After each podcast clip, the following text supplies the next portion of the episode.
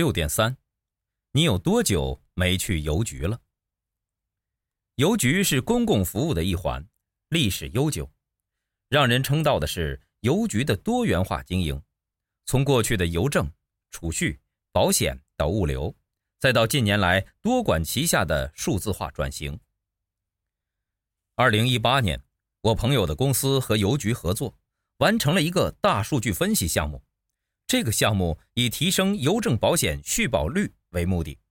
由于邮政保险多半为客户提供上门业务，并通过柜台完成交易，所以只从数据角度了解客户、分析问题远远不够，还需结合线下柜台交易的实际情况，才能找到解决方案。邮局有众多服务网点，客户信任度高，但同时，邮局的客户老龄化严重，客户流失严重，加上新客户增长缓慢，这些问题都亟待解决。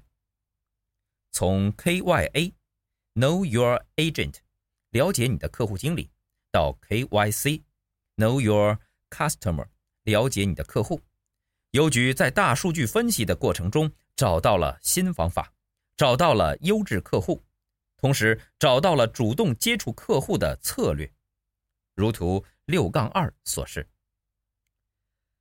运用既有优势，借助科技寻找突破口和更多的商机，这是很有意义的。